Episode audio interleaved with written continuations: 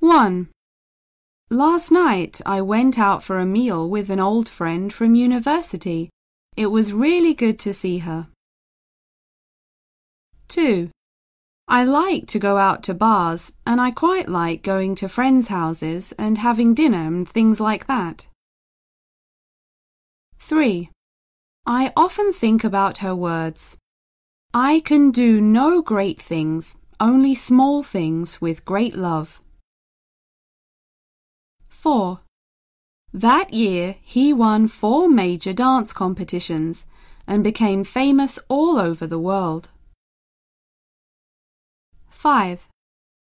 Now he is an international star and he dances in many countries. But he still goes home to Cuba several times a year to visit his family.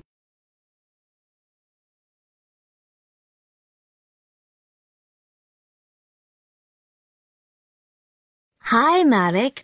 How was your weekend? Okay. And yours? What did you do? I went for a walk. It was great. Uh, Who did you go with? With my boyfriend, Diego. He's a football player. Oh.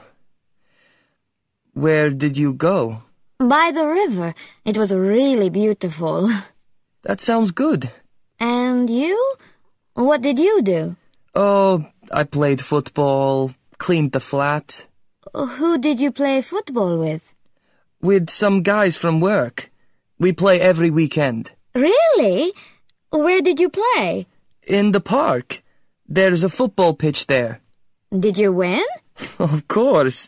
I scored five goals. I don't believe you.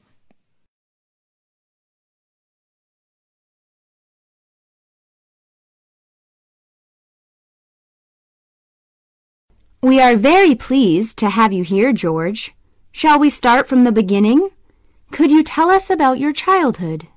Yes, of course. I was born in a small town in the Northeast. My father was a truck driver, and my mother worked part time in a hospital. I have a brother and a sister. We all went to the same local school. You wrote your first novel just one year after you left college, didn't you? Yes, that was in 1993. I was only 22 then. And the next year, I went to Brazil. Is that period of your life related to your later career in any way? That's a good question. You see, it was my experience there that inspired my film, Lost in the Forest.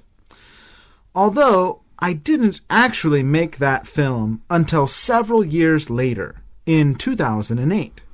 When did you start making films? In 2003. That was after I gave up farming. Farming? yes, I stayed in Brazil for seven years, during which I met my wife. After we came back, we bought a farm in the south of the country. A kind of experiment, really. That sounds interesting. Why did you give it up then? It was very hard work. I was also busy working on my second novel.